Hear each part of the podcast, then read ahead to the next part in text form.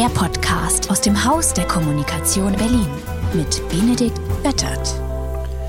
Hallo und herzlich willkommen zu einer neuen Folge von Hausbesuche, dem Podcast aus dem Berliner Haus der Kommunikation der Serviceplangruppe. Mein heutiger Gast heißt Dr. Hans Bellstedt. Er ist Public Affairs Berater, Unternehmer, mit mir bekannt schon seit über 20 Jahren, wenn ich mich nicht verrechnet habe. Damals war Hans noch geschäftsführender Gesellschafter bei Plato, der Public Affairs Agentur von ähm, Scholz Friends zu der Zeit. So haben wir uns auch kennengelernt, arbeiten seither immer wieder zusammen und sind deshalb auch per Du. Heute ist Hans Bellstedt selbstständig mit HBPA, Hans Bellstedt Public Affairs, und wir intensivieren unsere ähm, Zusammenarbeit derzeit, weil wir einen Bedarf für eine disruptive Neudefinition von Public Affairs feststellen, habe ich mir aufgeschrieben, und ein spannendes Potenzial darin sehen, wenn, wie so oft, das zusammenwächst, was auf den ersten Blick gar nicht zusammengehört, nämlich eine Politik- oder Public Affairs Beratung wie HBPA und eine Kreativagentur wie Serviceplan und das Haus der Kommunikation. Herzlich willkommen, Dr. Hans Bellstedt. Hallo Benedikt, vielen Dank für die Einladung. Hans, am Anfang habe ich oft so eine komische Frage, also so ganz nebenbei. Womit verdienst du eigentlich dein Geld? Und wie viel? Du bist ja auch promovierter Historiker, hast mehrere Bücher geschrieben, unter anderem eins ähm, über den Zugang zu Kunst oder über deinen Zugang zu Kunst und auch eins über Public Affairs. Du machst also offensichtlich irgendwas mit Politik. Ich mache irgendwas mit Medien und vielleicht kannst du mir das ein bisschen genauer erklären, was du eigentlich so machst. Ja, also vielen Dank für die Einladung. Womit ich mein Geld verdiene, das frage ich mich manchmal auch. Scherz beiseite, ähm, als Public Affairs Beratung sind wir so etwas wie ein Übersetzer, ein Brückenbauer zwischen der Welt der Wirtschaft und der Welt der Politik. Das sind zwei Systeme, die zwar viele gemeinsame Themen haben, aber nicht unbedingt dieselbe Sprache sprechen. Und deswegen braucht es an dieser Schnittstelle Brückenbauer. Das ist eigentlich unsere Aufgabe, ob wir nun für Unternehmen arbeiten oder auch für Unternehmensverbände.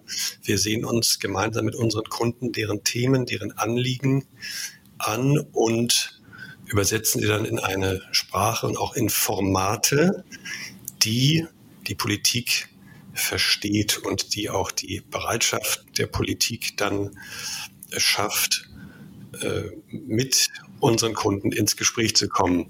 Denn Public Affairs heißt am Ende ähm, Dialogstiftung. Das heißt, auf der Basis einer sehr gründlichen Beobachtung und Analyse von Politik und dem Verstehen von Politik ähm, sind wir dann auch diejenigen, die idealerweise das direkte Gespräch zwischen unseren Kunden und beispielsweise einem Bundestagsabgeordneten oder einem Staatssekretär oder einer Abteilungsleiterin in einem Bundesministerium vermitteln.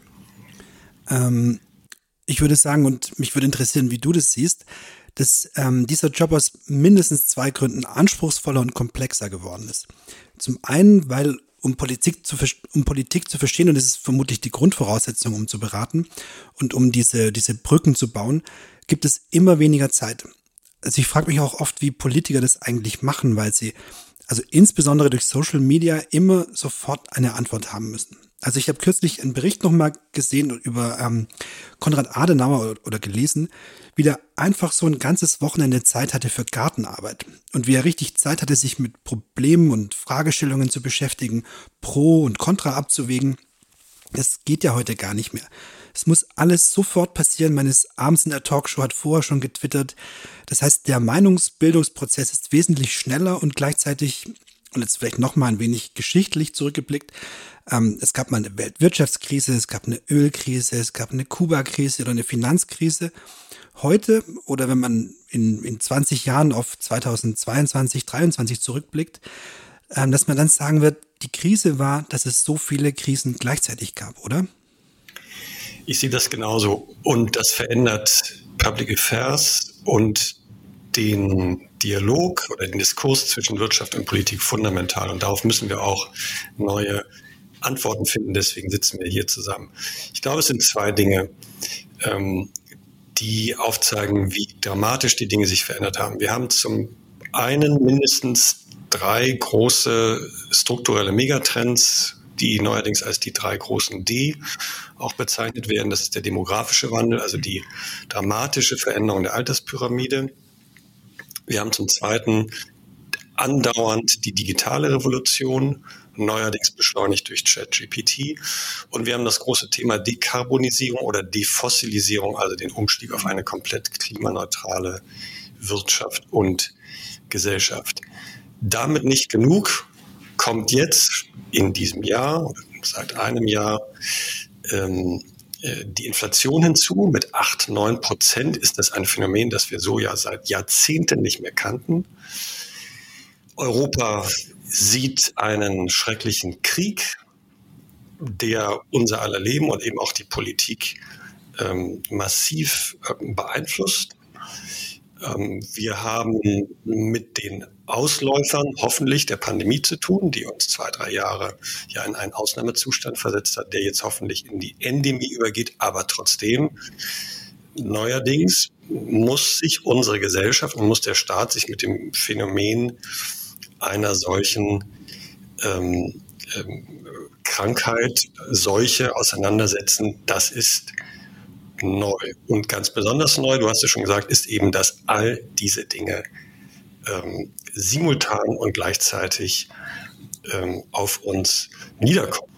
Ähm, und darauf müssen wir alle neu reagieren. Und das heißt, dass äh, die Beziehung zwischen Wirtschaft und Politik, wie auch zwischen Wissenschaft und Politik, zwischen Medien und Politik, zwischen Zivilgesellschaft und Politik sich eben verändert.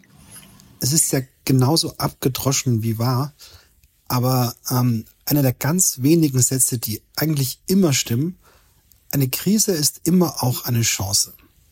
Was du beschreibst, Hans, ähm, lässt auf eine Krise in, in Public Affairs schließen. Die muss sich auch ändern. Ähm, damit muss sich auch die Rolle von Unternehmen wirklich verändern ähm, kann. Wenn sich die Politik und die Gesellschaft etwas gemeinsam vorgenommen haben, also gemeinsame Ziele, gemeinsame Visionen oder eben auch große Krisen zu bewältigen, ist es ähm, doch also vermutlich auch eine große Chance für diese Branche, diesen, diesen Berufsstand, das neu zu erfinden und damit der Politik und der Gesellschaft ähm, zu helfen. Ist das so oder nimmst du das gar nicht so wahr? Doch, definitiv. Also Public Affairs, wenn man oder wenn ich so auf die letzten 15, 20 Jahre zurückblicken darf, hat ja oftmals darin bestanden, in Zeiten, in denen es uns wirtschaftlich gut ging, wo die Staatskassen gefüllt waren und, und wo Politik in relativ geordneten Bahnen verlaufen konnte, weil eben diese externen Schocks nicht da waren, dass die Wirtschaft natürlich auch mit Erwartungen und manchmal auch mit Forderungen an die Politik legitimerweise herangetreten ist. Das konnten Forderungen nach der Änderung eines Gesetzes sein, das konnten nochmal Erwartungen in Richtung neuer Förderprogramme sein. Ähm, natürlich freut die Wirtschaft sich immer, wenn die steuerliche Belastung für Unternehmen in Deutschland noch günstiger gestaltet wird. Ähm, das war lange Zeit der klassische und noch einmal völlig legitime Ansatz von Public Affairs. Wir sind ja auch gemeinsam in unseren Vorgesprächen, Benedikt, zu dem Schluss gekommen, in der Situation, in der wir uns jetzt befinden, ändert sich das fundamental. Fordern allein genügt nicht, äh, um das mal in eine Überschrift zu packen, sondern heute geht es doch darum, erstens äh, unseren Standort insgesamt resilienter gegen solche externen Schocks zu machen und zweitens Transformation zu gestalten. Ob das die Defossilisierung ist, ob das die äh, Gestaltung oder das Antworten finden auf den demografischen Wandel ist, ob es die Digitalisierung ist. Wir können diese großen transformatorischen Herausforderungen nur bewältigen, wenn alle sich mit ihren jeweiligen Lösungskompetenzen einbringen und der Akteur, der wahrscheinlich neben dem Forschungssektor die größte Lösungskompetenz hat, das sind nun einmal die Unternehmen, ganz egal, ob es große Konzerne sind oder starke, innovative Mittelständler oder auch der Existenzgründer, das Start-up. Ähm, es geht darum, mit innovativen Ansätzen, technologisch, infrastrukturell, auch vom Projektmanagement her, die großen Herausforderungen, die wir genannt haben, zu stemmen. Vielleicht ein Beispiel. Wir stehen vor der Herausforderung, Industrieproduktion auf Grün umzustellen. um nicht mehr CO2 intensiv zu produzieren. Stichwort grüner Stahl. Wenn wir Stahlproduktion künftig auf Wasserstoff basieren wollen, und zwar auf grünem Wasserstoff, brauchen wir dafür riesige Mengen an erneuerbaren Energien, die wir in diesen Mengen derzeit in Deutschland noch nicht produzieren. Und wir brauchen Elektrolyseure, also Verfahren, die ähm, es ermöglichen, grünen Wasserstoff ähm, dann von der Produktion her tatsächlich auch zu skalieren. Wir brauchen im Grunde Gigafabriken für grünen Wasserstoff in Deutschland, auch um nicht in neue Importabhängigkeiten zu geraten. Wir sind ja gerade aus einer Importabhängigkeit im Energiesektor mit einem Kraftakt herausgekommen. Es macht wenig Sinn, sich nun in Wasserstoffabhängigkeiten von allen möglichen Ländern zu begeben. Also idealerweise schaffen wir diese Kapazitäten hier in Deutschland. Gesucht wird ein Lösungspartner aus der Industrie oder aus der äh, industrienahen Forschung, der in der Lage ist, solche Anlagen zu bauen und zwar rasch zu bauen. Es geht ja um einen Hochlauf, den wir gestalten müssen. Und ähm, fest steht, die Politik alleine kann diesen Hochlauf nicht gestalten. Ähm, soll sie auch, ist vielleicht auch gar nicht ihre Aufgabe. Industrie und Forschungspartner können das und jetzt kommt es darauf an, diese Potenziale zusammenzuführen und ein Unternehmen, das das kann, wird dadurch zu einem interessanten Partner neuer Art für die Politik. Und wir wollen eben ähm, kommunikativ dazu beitragen, dass ein solcher Lösungspartner sich entsprechend auch ähm, in Szene setzen kann. Das heißt, wenn man einmal zurück oder wenn man nochmal rückblickend draufblickt ähm, auf die Veränderung in dem Bereich, dann war es früher so, ich überspitze jetzt ein bisschen klischeehaft, ähm, der Unternehmenschef erfährt aus der Tagesschau, dass die Regierung zum Beispiel den Mindestlohn einführen will und sagt sich dann, das geht doch nicht, das wird bei uns Arbeitsplätze vernichten, wir müssen denen das doch mal klar machen, Komma, das und so weiter. Erster Fehler, wenn es eine Tagesschau kommt, ist es vermutlich zu spät, irgendjemandem zu versuchen, irgendwas klar zu machen. Und das, ähm, das zweite ist, das hast du in meinem Vorgespräch gesagt, ähm, mit, mit so einer Forderung kriegt man keinen Termin mehr im Vorzimmer von irgendeinem Ministerium. Dann sind Unternehmen dazu übergegangen, ich sag mal, äh, langweilige Aktenordner zu befüllen mit auch tollen Projekten. Aber die Frage ist, irgendwelche Nachhaltigkeitsberichte, die natürlich wichtig sind, aber bringen die unser Land nach vorne, um die Klimakrise zu lösen?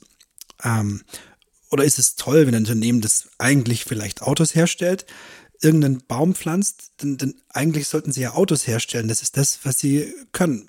Also zu gucken, wie sie noch bessere Autos herstellen oder umweltfreundlichere oder sparsamere oder effizientere und so weiter.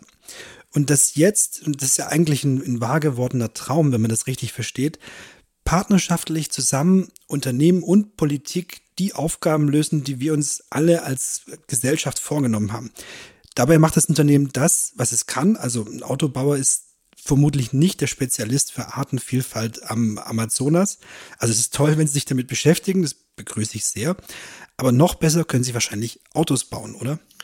Richtig, und das bleibt Ihr Kerngeschäft ähm, wohlverstanden vor dem Hintergrund ähm, des Ziels der Klimaneutralität. Das heißt, das Auto von morgen muss anders aussehen als das Auto von heute oder, oder von gestern. Und das ist dann auch der wesentliche Beitrag, den ein Autobauer leisten kann, wenn er daneben auch Bäume pflanzt, um das mal etwas zu persiflieren. Ähm, dann hat niemand etwas dagegen. Aber um deinen Punkt aufzugreifen, CSR oder auch Purpose war immer auch ähm, und vielleicht zuallererst Ausdruck einer gewissen Selbstbefragung, einer Selbstverortung in einem anspruchsvollen gesellschaftlichen Umfeld. Ähm, ein Stück weit ähm, vielleicht auch Kompensation ähm, für Überdehnungen ähm, ähm, mit äh, entsprechenden Folgen für die Umwelt an anderer Stelle. Heute agieren ähm, wir alle miteinander vor einer vollständig neuen Agenda. Und an erster Stelle muss man hier die Agenda der Politik nennen. Spätestens mit der Ampelkoalition im Bund ist Politik gleichzusetzen mit einer sehr anspruchsvollen Transformationsagenda. Das werden wir auch den Damen und Herren in der Bundesregierung gar nicht mehr ausreden können. Das steht so im Koalitionsvertrag. Die haben sich da so unterschiedlich sie auch sind, die drei Parteien, etwas Großes vorgenommen. Dann kam der Krieg dazwischen. Man darf sich aber nicht täuschen.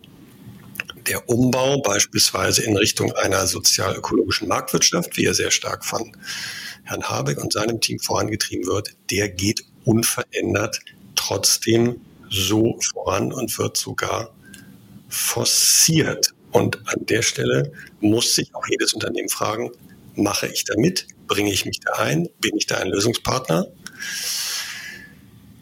Oder falle ich möglicherweise dann hinten runter? Mhm.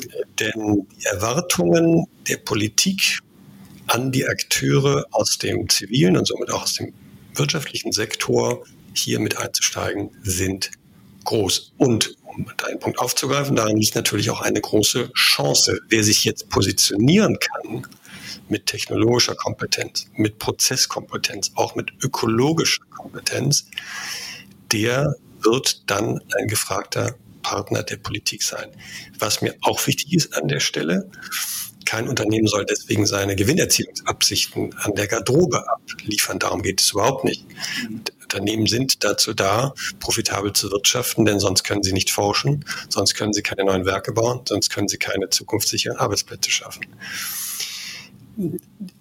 Darum geht es nicht, sondern es geht darum, neue Formen von Partnerschaften zu bauen und auf dem Wege etwas zu schaffen, was wir einmal mit dem Begriff Public Value belegt haben. Das heißt, um den Gedanken etwas weiter auszuführen, Unternehmen schaffen über den Shareholder Value hinaus, und ich wiederhole nochmal, daran ändert sich überhaupt nichts, einen Public Value, also einen Value, der dem öffentlichen Sektor, letztlich dem Gemeinwesen zugutekommt. Das heißt, auf die Zeitenwende folgt eine Kommunikationswende. Ja. Und wer in diesem Zusammenhang einen Lösungsbeitrag leisten kann, der erzeugt einen Public Value. Richtig.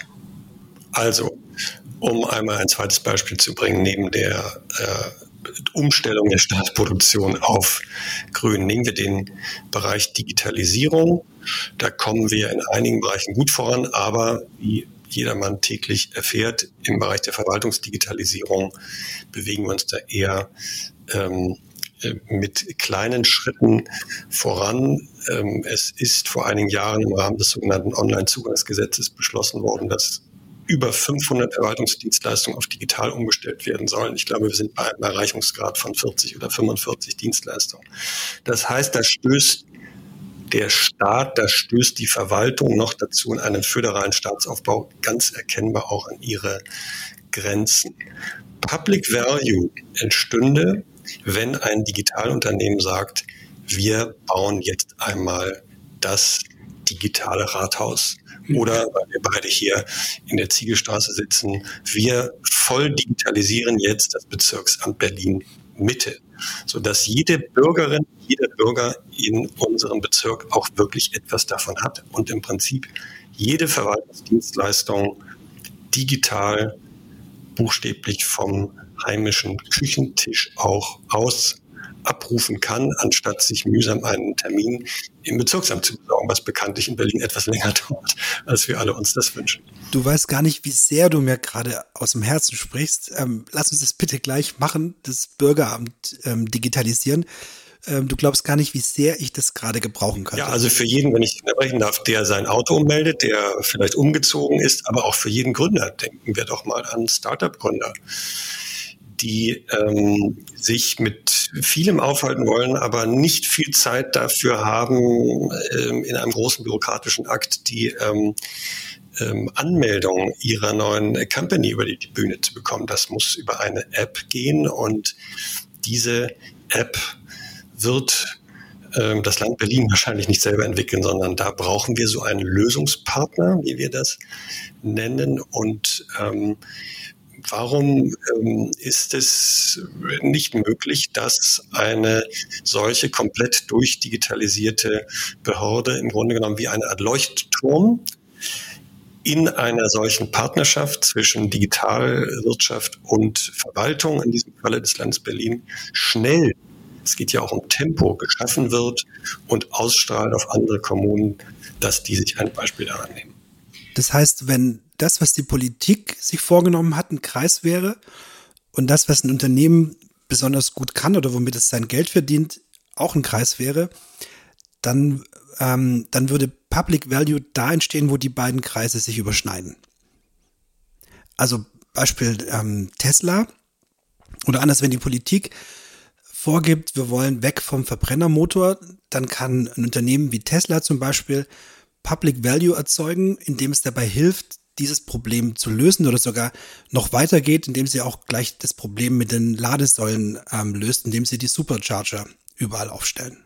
Ja? Definitiv. Ich bin ja auch dankbar für das Beispiel, denn ich glaube, dass die Automobilindustrie ähm, an der Stelle, damit meine ich alle außer Tesla wohlgemerkt, ein Stück weit noch in das alte Muster der Interessenvertretung zurückfällt, indem sie zwar sagt, ja, wir bauen das Auto von morgen und wir elektrifizieren Mobilität, aber die Infrastruktur, die ähm, äh, Ladeinfrastruktur quer über das Land verteilt, die muss bitteschön der Staat bauen. Das ist aus Sicht der Industrie nachvollziehbar. Ich glaube aber, dass diese Rechnung in den Zeiten, in denen wir leben, nicht mehr aufgeht. Deswegen sind äh, zumindest die Türen weit offen für andere Ansätze. Und wenn eine Tesla für seine Kundinnen und Kunden diese Infrastruktur selber schafft, dann ist das ein radikal neuer Ansatz, den es so noch nicht gegeben hat. Und ich glaube, es bedarf keiner besonderen äh, Prophezeiungskünste, um zu sagen, das setzt natürlich die herkömmliche Automobilindustrie auch stark unter Druck. Mhm. Und dass es für die Politik einfacher ist, ähm, zu sehen, dass ein Anbieter wie Tesla diese Infrastruktur selber schafft, liegt auch der Hand. Übrigens ein, ein weiteres Beispiel, wie stark oder welch immenser Hebel ein Public Value haben kann, wenn er zur richtigen Zeit kommt, ist wahrscheinlich die Pharmaindustrie. Also man erinnert sich vor drei Jahren waren es die Bösen mit wahrscheinlich dem Rekord an krimineller Vergangenheit und Verurteilungen und äh, Strafzahlungen. Und quasi über Nacht oder über ein paar Nächte ähm, wurden sie zum, zum Public Star. Und es war völlig in Ordnung. Man gönnt ihnen das ganze Geld, das sie damit verdient haben. Also niemand nimmt es ihnen irgendwie übel, dass ein Unternehmen aus Mainz zum Beispiel wirklich sehr viel Geld ähm, damit verdient hat. ist absolut okay. Und ähm, ist es so ein Beispiel, wo der Kreis, was kann das Unternehmen und womit verdient es sein Geld und was braucht die Gesellschaft und die Politik? Also die beiden Kreise waren fast deckungsgleich, oder?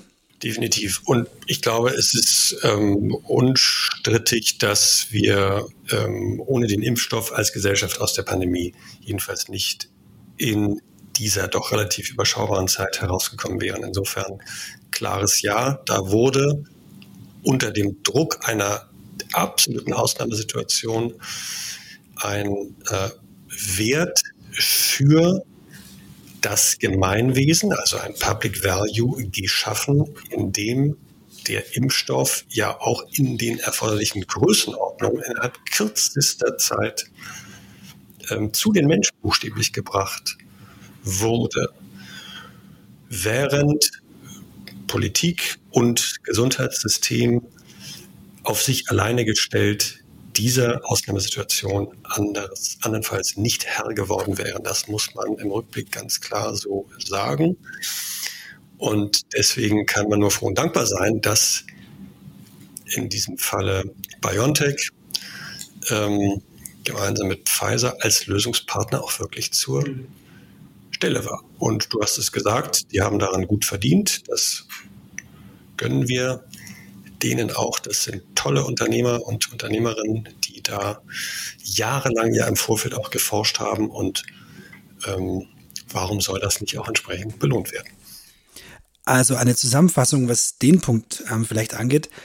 Ähm, Die Politik gibt Ziele vor, ist aber technologisch überfordert oder finanziell überfordert, infrastrukturell überfordert. Und deshalb haben die Unternehmen die große Chance, gemeinsam mit uns zu überlegen, was können sie beitragen? Welches sind die, die richtigen Felder mit Potenzial auch für Aufmerksamkeit? Und wie kann man das vielleicht auch kreativ inszenieren? Also nicht nur in einem, also nichts gegen ein Politikfrühstück, ähm, aber vielleicht gibt es auch noch andere Möglichkeiten, mehr, mehr Booster hinzukriegen, wenn wir schon beim Impfen sind. Absolut. Also tue Gutes und rede dann auch darüber. Ähm, Public Value Communication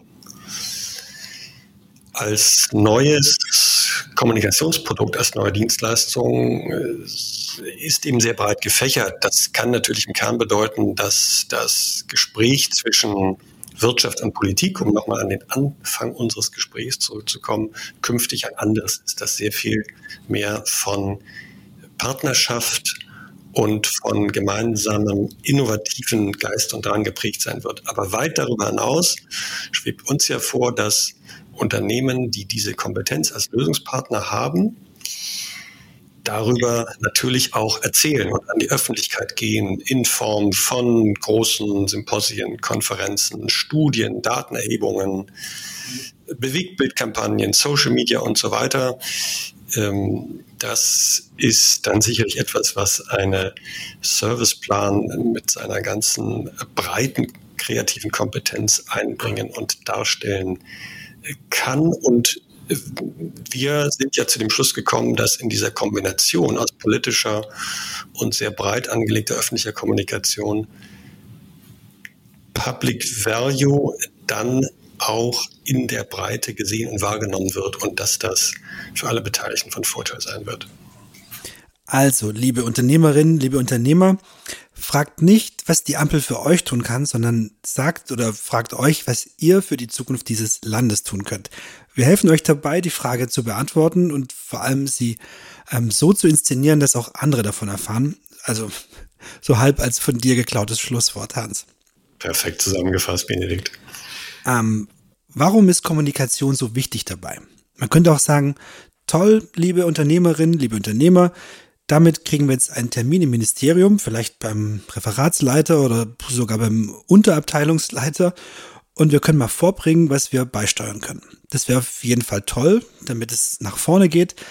Aber der andere Aspekt, ähm, alle Zielgruppen und Stakeholder dabei, also nicht nur die, die Politik und die Shareholder, sondern auch die Mitarbeiter, die Medien, die Verbände, die Kunden, die Partner und so weiter. Also alle die, von denen ein Unternehmen abhängig ist.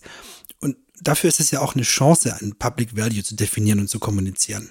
Ja, ganz zentraler Punkt. Also, wir haben eingangs gesagt, es gibt andere, qualitativ andere Erwartungen der Politik heute und darauf müssen Unternehmen eine qualitativ andere Antwort finden. Aber Erwartungen neuer Art gibt es eben auch da draußen, in Anführungszeichen, bei den Mitarbeiterinnen und Mitarbeitern bestehenden und künftigen, genauso wie bei Verbraucherinnen und Verbrauchern, die sich sehr genau überlegen, kaufe ich Produkt A oder kaufe ich Produkt B, schaue ich mir vorher mal die Wertschöpfungsketten an, schaue ich, ob da alle Umwelt- und Sozialstandards entlang einer globalen Wertschöpfungskette eingehalten werden oder nicht, während Mitarbeiterinnen und Mitarbeiter natürlich heute weitreichende und auch berechtigte Erwartungen haben in Richtung, verhält mein Unternehmen sich klimaneutral oder ist es auf dem Weg in Richtung Klimaneutralität? Gibt es da Meilensteine? Gibt es da eine klar definierte Agenda? Aber Mitarbeiterinnen und Mitarbeiter fragen zum Beispiel auch, was tut mein Unternehmen eigentlich, um einen ganz anderen Bereich anzuschneiden, dafür, dass wir Beruf und Familie noch besser in Einklang bekommen. Ja, also wir haben Fachkräftemangel, das heißt, ähm, wir müssen es schaffen, Mütter, die heute nur in Teilzeit arbeiten können, wieder stärker, wenn sie es denn wünschen, ähm, in die Arbeitsprozesse zu integrieren. Das geht aber naturgemäß nur, wenn wir entsprechende Infrastrukturen im Bereich der Kinderbetreuung haben. Sei es im öffentlichen Sektor oder, was wahrscheinlich auch noch ausbaufähig ist, im Unternehmen selbst. Ich habe heute gelesen, ein Prozent der Kita-Plätze in Deutschland werden von den Unternehmen zur Verfügung gestellt. Das könnte man eventuell noch ausbauen.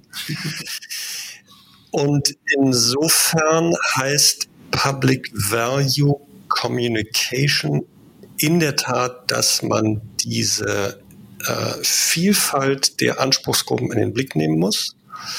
Das heißt, man muss äh, in Richtung Politik, aber eben auch in Richtung der anderen genannten Zielgruppen bis hin zu Medien und natürlich Social Media neu und anders kommunizieren.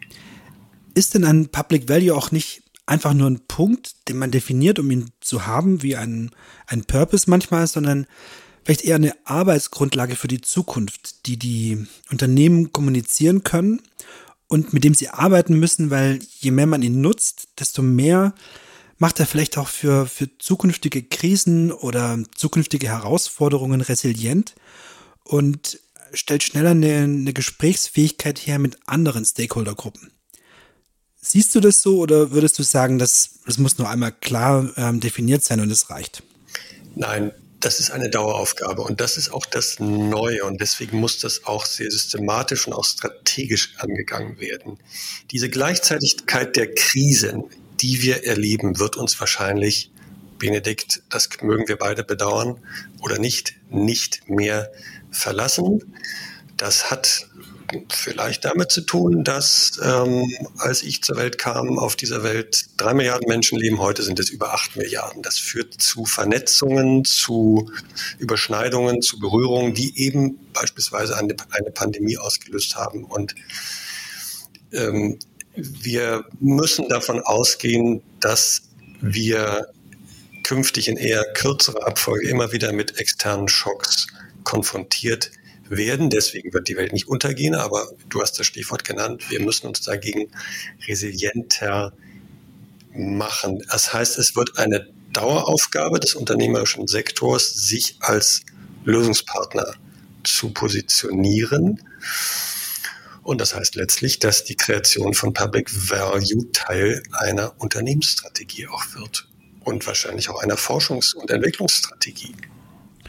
Wer ist denn der richtige Ansprechpartner auf Unternehmensseite? Ist es der CEO? Ja, es ist letztlich ähm, ein Thema für den äh, CEO oder für die CEO, ähm, unterstützt sicherlich durch die Chefs der Kommunikation und der politischen Kommunikation, vielleicht auch des Marketing. Und das bedeutet auch, dass Public Value nicht eine Maßnahme ist, die man einmal macht, sondern dass Public Value eine Strategie ist, die man langfristig und nachhaltig verfolgen sollte. Definitiv. Das ist ein langer Lauf. Ähm, dafür braucht man äh, gute Schuhe, eine gute Kondition und ein aufgeräumtes Mindset, um diesen Lauf dann auch erfolgreich abwickeln zu können, wie eine große Joggingrunde durch den Tiergarten. Lieber Hans, vielen Dank für das tolle Gespräch, für das inspirierende Gespräch. Ähm, ich freue mich, also wie immer, ne, wenn wir uns unterhalten, das muss man mal dazu sagen. Ich freue mich auf viele tolle Public Value Projekte mit dir und deinem Team und mit uns und unserem Team. Und es macht ja auch Spaß und es ist auch toll, wenn man auf die Art und Weise selbst ähm, als Unternehmen was beitragen kann, indem man anderen Unternehmen dabei hilft, ihren sein Public Value zu finden, zu definieren und langfristig in die Tat umzusetzen. Vielen Dank. Wir freuen uns auch sehr, das gesamte HBPA-Team künftig noch stärker mit Serviceplan hier im Haus of Communication zusammenarbeiten zu dürfen. Danke für die Gastfreundschaft. Es war ein wunderbares Gespräch.